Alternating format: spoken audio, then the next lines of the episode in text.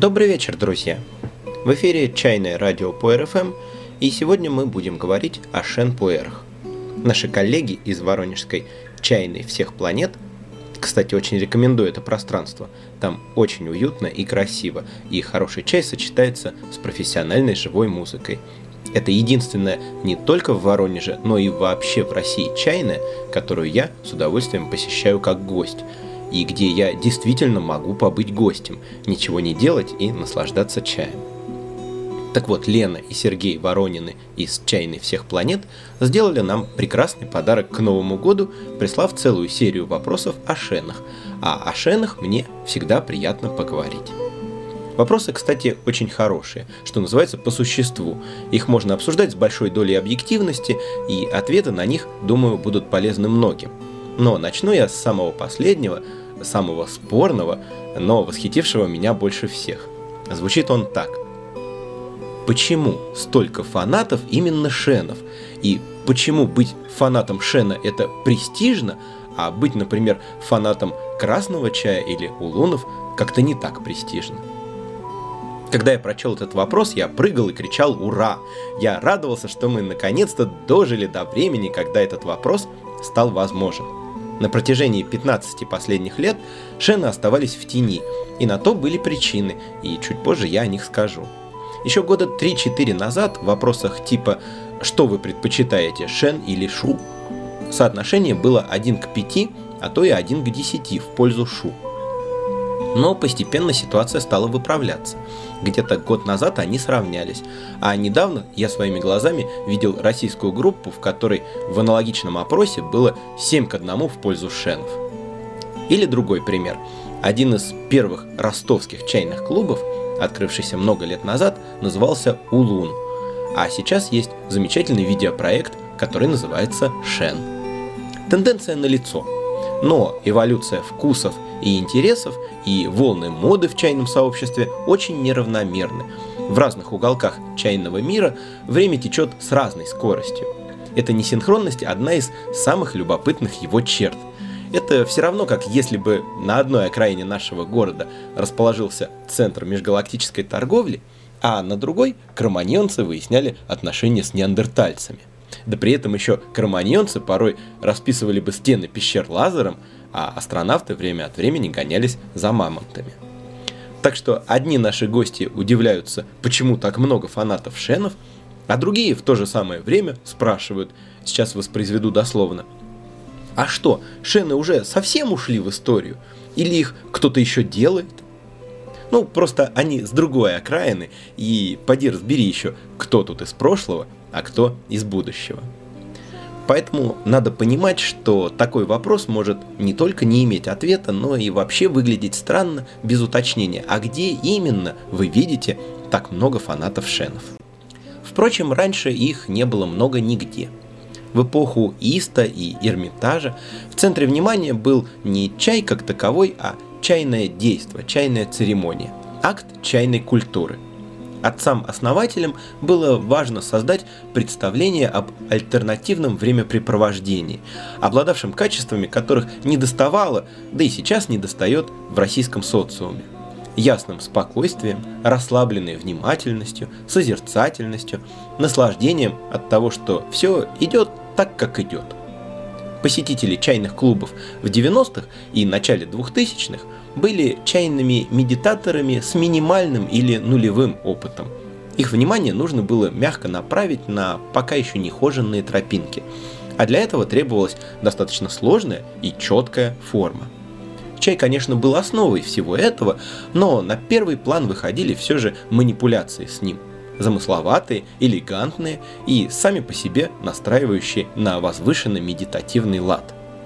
Стоит ли удивляться, что главными чаями, можно сказать, символом этой эпохи стали улуны – Одной только игрой со стаканчиками и чашечками, с обменом ими друг с другом, с подсчетом булек можно увлечься надолго, а наблюдение за тем, как все заварки отличаются друг от друга, займет все оставшееся время.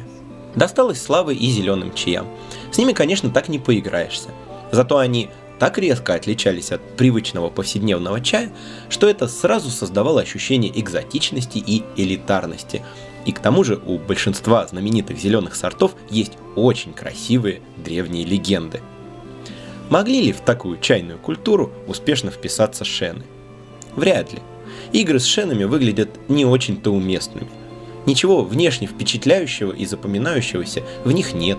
Красивыми легендами они не богаты. Удовольствие они доставляют людям с уже тренированным вниманием, которых не надо увлекать и развлекать. Потом настали другие времена. И на смену нью-эйджу и китайскому поп-фолку пришел русский рэп с опасными сортами и статьей 228 со специальным чайным подпунктом. Спето было и про Тигуанинь, и про Дахунпао, но, заметьте, многие из познакомившихся с чаем на этой волне ни разу не держали в руках Вэнсян Бэй и ни разу не пили настоящие утесные улуны. А настоящим символом этой новой формации стал шупуэр. Вряд ли найдется еще хоть одна страна, где шупуэр был бы столь же популярен, как в России года три назад. Почему? Сложно сказать однозначно. Может быть потому, что он одновременно и похож на привычный красный чай, цветом настоя и плотностью вкуса, и заметно от него отличается. А это отличное сочетание качеств для начинающих. Но лично я подозреваю, что дело тут в том, что недорогой шупуэр – это, пожалуй, самый простой в обращении чай. Главное, заварки не жалеть. Никакими особенными тонизирующими свойствами шупуэр по сравнению с другими видами чая не обладает – но это при равной концентрации настоя. А шу можно заварить гораздо крепче, и при этом его вкусно будет пить. Мне кажется, разгадка в этом. Чтобы заметить, как какой-то другой чай влияет на состояние, нужно быть внимательным к себе, чай нужно взять не абы какой, и обращаться с ним нужно умело. А с шу это не обязательно. Его можно просто взять вдвое-втрое больше. Шен и улун такой крепости в рот не возьмешь, а шу очень даже ничего и эффект сразу будет ощутим, будет что вспомнить и друзьям рассказать. Могли ли шены удачно вписаться в жизнь так называемых чайных пьяниц? Вряд ли. Они, может, и не так нежны и чувствительны к навыкам мастера, как у Луны. Их сложнее загубить, но и извлечь из хорошего, интересного шена его мелодию безупречно и полно надо еще суметь. Получаются они ой как по-разному и к исследованию этого надо иметь склонность, которая имеет мало общего со стремлением, чтобы вштырило. Удовольствие, которое могут подарить шены, никак не связано с чефирным трипом и с острыми ощущениями. Оно в вариациях, нюансах и комбинациях оттенков, в которые надо всматриваться и вслушиваться. А вот теперь ветер меняется вновь, по крайней мере, кое-где. Появилось заметное количество людей, которым не интересны ни красивые позы, интерьеры и древние легенды, ни учащенное сердцебиение и головокружение. Людей, которые чувствуют, что в чае есть глубина, но она не в том, чтобы получилось побольше заварок, и не в том, чтобы нахлобучило и расколбасило. Опытные любители чая меньше ходят в чайные клубы, чем 10 лет назад, и больше пьют чай дома. Теперь у них дома есть для этого все необходимое. Поэтому зрелищность и внешний лоск стали менее востребованы, а простота и содержательность более. От торжественных чайных церемоний раз в месяц или в неделю люди переходят к повседневному общению с качественным чаем. Мало-помалу перестают быть интересными и любители сделать мистический туман погуще, и харизматичные носители живого современного русского языка. Люди начинают прислушиваться к тем, у кого есть знания и опыт, при этом манера подачи может быть очень разной. От непринужденных роликов Ильи Бадурова до длинных, серьезных статей в группе Ивана Палаусова. Возник спрос на компетентность, на объективные знания, на более глубокое понимание, что к чему. Посмотрите, сколько за последний год-два появилось чайных подкастов и видеоблогов просветительского характера, где зрители и слушатели не пичкают эзотерикой или культурной культурой, а излагают им базовую информацию о том, что такое чай, как он растет, как его делают и так далее. И вот этому новому течению, серьезному, спокойному, чистому и трезвому, как нельзя лучше соответствуют шены. И пусть на меня затаят обиду поклонники других видов чая, но я скажу, что если вы видите, что в вашем окружении любителей шенов становится все больше, то это означает, что вы попали в хорошую компанию. Шены обладают рядом количественных и качественных отличий от других видов чая, которые ставят их, ладно, чтобы опять-таки никого не задеть, скажу не на первое, а на совершенно особое место. Начнем с того, что сырьем для хороших шенов служат листья с чайных деревьев. Даже молодое, даже окультуренное дерево имеет более сложную и богатую биохимию, чем плантационные кусты, а о старых и диких деревьях нечего и говорить. Содержание большинства значимых веществ в листьях деревьев выше, в них больше и полифенолов, и чайных аминокислот, и минералов. Можно сказать, что в шенах с деревьев намного больше, собственно, чая, чем в других чаях. Шены с кустов такими преимуществами не обладают. Ну так, во-первых, у них и фанатов нет, а во-вторых, они все-таки тоже относятся к ассамскому варианту чайного растения, изначально представляющему собой дерево, а не к китайскому. Шены – это яркий пример дзэсян – вкуса природы. Обработка призвана лишь подчеркнуть и сохранить то, что в чае уже есть, в отличие от гунсян – вкуса мастерства – улунов и красных чаев, который формируется человеком в процессе обработки. Хорошо и то, и другое. Но в идее прикосновения к естественному, самой природой созданному вкусу есть что-то созвучное, ну, не философия чая, а, скажем так, одной из возможных философий чая, которая видит благо в открытости, доверии, в наслаждении тем, что уже есть, а не в погоне за тем, что может быть. Все эзотерические практики разделяют иногда на путь магии и путь йоги. Цель магии в изменении мира в соответствии с собственными желаниями. Цель йоги – изменение себя в соответствии с гармонией мира. И шены, несомненно, воплощают в себе идею йоги. Очень простая, архаичная технология, в которой мастер очень мало воздействует на чай, очень мало привносит от себя. И контакт с этим – это как глоток мира и покоя, в гонке достижений и амбиций. Наконец, шены – это непревзойденное богатство и разнообразие вкусовых ощущений. Лишь отчасти к ним могут приблизиться настоящие утесные улуны или классные высокогорные тайваньцы. По сравнению же с абсолютным большинством видов чая, шены – это как звучание симфонического оркестра рядом с восьмибитным рингтоном – Поклонники творчества Толкина часто говорят, что своей популярностью в России книги профессора обязаны русским переводчикам и приводят такой пример. В оригинале «Властелина колец» написано «Барамир смайлд». В переводе Муравьева и Кистяковского Барамир слабо улыбнулся. А в переводе Григорьева и Грушецкого слабая тень улыбки промелькнула на бледном, без кровинки лице Барамира – вот шены – это чайный дух, чайная истина в наиболее подробном, наиболее художественном переводе. Но их оттенки и ноты не яркие, не кричащие, они не бросаются в глаза, спорят друг с другом. Они требуют внимания и вдумчивости, требуют, если угодно, определенной внутренней работы. Это не блокбастер с умопомрачительными спецэффектами и не захватывающее театральное действо, а просто хорошая книга – которую надо внимательно читать и думать над ней. Зато бразильский карнавал наскучит вам уже на второй день, а хорошую книгу вы будете перечитывать много раз на протяжении жизни, открывая в ней что-то новое. И еще момент. Блокбастеры, аттракционы и карнавалы происходят снаружи вас, проникая в вас лишь на какую-то глубину. Когда же вы читаете хорошую книгу, работает ваше собственное воображение. Новый мир создается у вас внутри из материала вашей собственной души. Ваша душа приходит в движение. Общение с шенами – это процесс более интимный, более личный, чем с другими видами чая. В нем больше близости. Современному цивилизованному человеку с близостью непросто. Она для него неудобна, она накладывает слишком большую ответственность. Он ее боится – но при этом ему жутко ее не достает.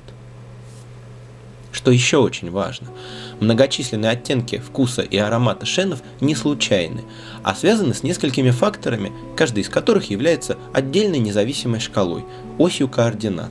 а вместе они формируют многомерное пространство, в котором можно ориентироваться, которое можно осваивать, создавая постепенно внутреннюю карту этого огромного материка. Это не калейдоскоп, картинка в котором возникает случайным образом. Труд по изучению этих факторов не будет напрасным, не обесценится. Гора Иу останется горой Иу, а бренд Hyundai брендом Hyundai. И если вы внесете их в свою картотеку ощущений, то будете знать, что от них ожидать. Точно так же, как будете знать, что ожидать от средневековой итальянской комедии или от японской поэзии периода Хэйян, если ознакомитесь с ними. Один из основных факторов – это возраст. Юные текущего года, молодые 2-4 года, выдержанные 5-10 лет и старые шены 15-20 лет и старше. Подчеркну, что рамки я указываю ориентировочно, условно. Никакой официальной типологии возраста шенов нет. Вот это, по сути, четыре разных вида чая, отличающихся и внешне, и по вкусу и аромату, и по характеру воздействия. Разное происхождение сырья – это другая шкала. Ни для одного другого вида чая место сбора не имеет такого значения. Но об этом мы подробнее поговорим в другой раз – характер самого сырья, сроки сбора, например. Хотя более традиционным временем сбора является весна, поздние летние и осенние шены порой бывают весьма интересны и у них есть своя специфика. Или взять пурпурное сырье. Это тоже определенный вкусовой профиль, причем разный у разных подвидов. У дзия один, у цзэджуань другой и так далее. Или зрелые большие листья. Это тоже очень интересная тема. Разные фабрики, наконец. Практически у каждого приличного бренда есть свой узнаваемый почерк. Получается, что вкус Шена несет в себе большой объем информации и способен рассказать целую историю тому, кто потрудился изучить его язык. Шены в этом отношении не уникальны. В какой-то мере то же самое можно сказать о любом хорошем чае, но лишь в какой-то мере. Объем и глубина тут намного больше. Шены исключительно индивидуальны, и эта индивидуальность определенно, фиксирована, предметна. Пуэр – это чай с известным кодом. В пакетике с надписью «Тигуанин» может лежать какая угодно тигуанин, да и вообще что угодно. Эта надпись ровным счетом ничего не значит. По надписям на обложке пуэра вы можете совершенно однозначно определить, что внутри. Если вам понравилась какая-то тигуанинь, но вы не знаете, у кого она была куплена и кем произведена, у вас нет никаких шансов найти именно ее. Если же вам понравился какой-то шен, то по его обложке вы рано или поздно сможете найти этот чай. Не похожий на него, а именно его. Если другие чаи это вещества, то пуэры, благодаря прессованной форме и самое главное, точной маркировке – это вещи, это предметы. Плюс к этому большинство видов чая живет в лучшем случае несколько лет, а пуэр может храниться десятилетиями. И все это в сумме делает пуэр не просто чаем, а объектом коллекционирования. Поэтому и существуют, например, огромные иллюстрированные каталоги старых шенов, в которых детально разбираются особенности оформления обложки. Это те слои чайной жизни, которые в работе с другим чаем просто отсутствуют. А коллекционирование – это вовсе не просто собирание и накопление.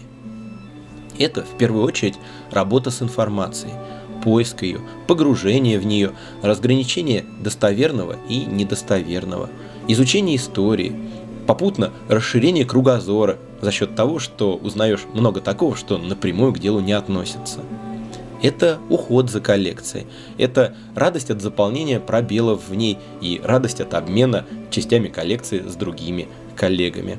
А главное, радость от обмена знаниями и впечатлениями. Другие чаи тоже могут подарить нечто подобное, но в гораздо более скромном и урезанном масштабе. Кто-то может рассказать вам, например, о своих впечатлениях от Бантиньяо. Но это же будет другой, незнакомый вам Бантиньяо. В этом диалоге вы подойдете друг к другу, но так и не встретитесь. Если же человек расскажет вам о Чинтае Наньно 2006 года с синим чайником на обложке, то это будет такой же точно блин, что и ваш. И вы сможете поговорить об одном и том же. Вы встретитесь. А это важно. Знаете, есть такая концепция рассказывания историй. о стимуле, который пронизывает всю пирамиду наших потребностей, почти с самого верха, почти до низу. О том, что то, насколько сильны наши стремления и какую они примут форму, зависит от того, можем ли мы рассказать об этом историю другим и самим себе. Этот подход объясняет, например, почему образованные молодые люди в цивилизованных странах неохотно покупают недвижимость и автомобили, предпочитая тратить деньги на образование, путешествия и реализацию необычных проектов. Вкладывают не в собственность, а в опыт. Потому что людям больше не интересно слушать истории о том, как кто-то купил дом. Гораздо интереснее слушать о приключениях. Нам эта концепция очень близка и понятна. Когда пару лет назад мы сделали нашу домашнюю чайную более открытой, публичной, главное, чего мы хотели, это чтобы было с кем поговорить о хорошем чае. Ради этого и делается все остальное. Если бы люди вокруг пили достаточно хороший чай, мы бы не стали рисковать и трудиться, затевая торговлю им. Если бы люди вокруг достаточно много знали о чае, мы бы не писали статьи и не проводили занятия чайного детсада и так далее. То есть все это делается в конечном итоге, чтобы было с кем и о чем поговорить. Так вот, пуэр – это одновременно и собственность, и опыт. Он прямо-таки переполнен историями, возможностями поговорить. Вдобавок коллекция шенов еще и живая. Они изменяются, зреют, и это жизнь бок о бок с чаем, в которой чай, как и ты, меняется с каждым годом, оставаясь при этом самим собой. Это то, что не может подарить практически ни один другой чай. При этом то, как они будут меняться, зависит от твоего ухода, от условий, которые ты создашь. Это похоже уже не на коллекцию вещей, а на сад, в работе с которым надо учитывать и действие времени, надо представлять, каким он станет через год, через два, через пять лет. Но при этом есть возможность не только вырастить дерево из саженца, но и разместить в своем саду уже могучее старое дерево. И это потрясающе. Взаимодействие с таким чаем, живущим долго, как люди, имеющим индивидуальность, как люди, меняющимся с течением времени, как люди, это совсем не то же самое, что взаимодействие с веществом, сохраняющим свои свойства год-два, а потом угасающим. Оно определенным образом меняет внутреннее пространство, упорядочивает его, дарит заземленность, укорененность в потоке времени. И, по-моему, то, что люди начинают к этому тянуться, что людей, которым такое интересно, становится больше, это здорово. У нас всегда было много пассивных зрителей и исполнителей. Всегда хватало тех, кто чувствует себя героем, но не знает, куда приложить свое геройство. В последнее время появилось много так называемых успешных людей. Я думаю, всем будет только на пользу, если станет немного больше хранителей, коллекционеров, садовников. Что же касается другой части вопроса, почему любителям Шена быть якобы престижно – то, по-моему, тут речь идет просто о снобизме, о самоутверждении на почве чая, на почве любви или нелюбви к тому или иному виду чая, большего или меньшего чайного опыта и так далее. Есть известная поговорка «о вкусах не спорят», но в чае о вкусах не только спорят, но еще и всерьез обижаются на тех, кто не разделяет чьи-либо вкусы. Вот представьте себе, что вы скажете владельцу автомобиля какой-нибудь марки, что вам эта марка не очень нравится, а больше нравится какая-то другая, которая объективно повыше классом. Какая будет реакция? Возможно, собеседник пожмет плечами и скажет, что да, есть и получше, но его машина его вполне устраивает. Может быть, он даже начнет жаловаться вам на свою рухлядь. А может, наоборот, встанет на ее защиту и укажет на те ее достоинства, за которые он ее ценит но уж точно он не начнет обвинять вас в попытках его оскорбить и унизить, и в том, что вы вообще плохой и злой человек, и вас нельзя подпускать к автомобилям. Мне, во всяком случае, такое неадекватное поведение не встречалось. А вот в чайном мире сплошь и рядом, если даже не лично кому-то, а просто на стене своей группы написать, что такой-то и такой-то чай тебе потому-то и потому-то не нравится, что ты считаешь его недостаточно хорошим – непременно найдется тот, кто почувствует себя оскорбленным, придет и начнет доказывать тебе, что ты не имеешь права то ли так думать, то ли так писать, то ли вообще сравнивать один чай с другим. И вообще ты не чайный человек. Это очень похоже на поведение некоторых религиозных людей. Похоже, восприятие чая очень тесно связано с самооценкой. Поэтому расхождения в нем порой воспринимаются крайне болезненно и оставляют глубокий след. Вы когда-нибудь замечали, что споры о политике, экономике, философских идеях или еще чем-то умозрительном могут быть сколь угодно жаркими, но это не мешает оппонентам в какой-то момент остановиться, махнуть рукой и пойти вместе пить пиво или чай. И совсем по-другому все заканчивается, если дело касается животной, биологической основы нашего существа. И если спор зашел о разных взглядах на питание, на сексуальные пристрастия, на продолжительность грудного вскармливания, казалось бы, сугубо частные, личные, никого не касающиеся вопросы, то стороны расстаются непримиримыми врагами, убежденными в том, что оппонент воплощает в себе вселенское зло, которое желательно искоренить. Чай, насколько я вижу, как раз из второй серии. Очень уж глубоко в тело и душу он проникает. Осуждение или даже просто не слишком высокая оценка любимого чая воспринимается как личное оскорбление, на которое надо немедленно дать отпор. А лучшая защита – это нападение. Поэтому лучше всего попробовать заранее доказать окружающим, что ты пьешь самый хороший, самый настоящий, самый правильный чай – в этом и смысл престижности, в том, чтобы, готовясь к таким противоборствам, занять выгодную позицию на господствующей высоте. Я считаю, что по-настоящему престижно знать чай, понимать чай, разбираться в чае. Престижно быть уверенным в себе и не оглядываться на чужие мнения. Престижно учиться, меняться, быть готовым воспринимать новое. Престижно любить чай, которому лежит душа, чтобы кто о нем не говорил, и уважать чай, который заслуживает уважения. А это и шены, и улуны, и красные чаи, и все-все-все остальные. На этом все на сегодня о чае. На другие, более практические вопросы о шенах мы ответим в другой раз, а напоследок немного хорошей музыки. Группа Sunset Wings играет мелодичный европейский неофолк, используя в своих балладах стихи Киплинга, Рассетти, Джона Гея и других английских классиков, а также Николая Гумилева. И вот вам очень подходящая к зимним морозам песня. До новых встреч, друзья, и всего вам чайного.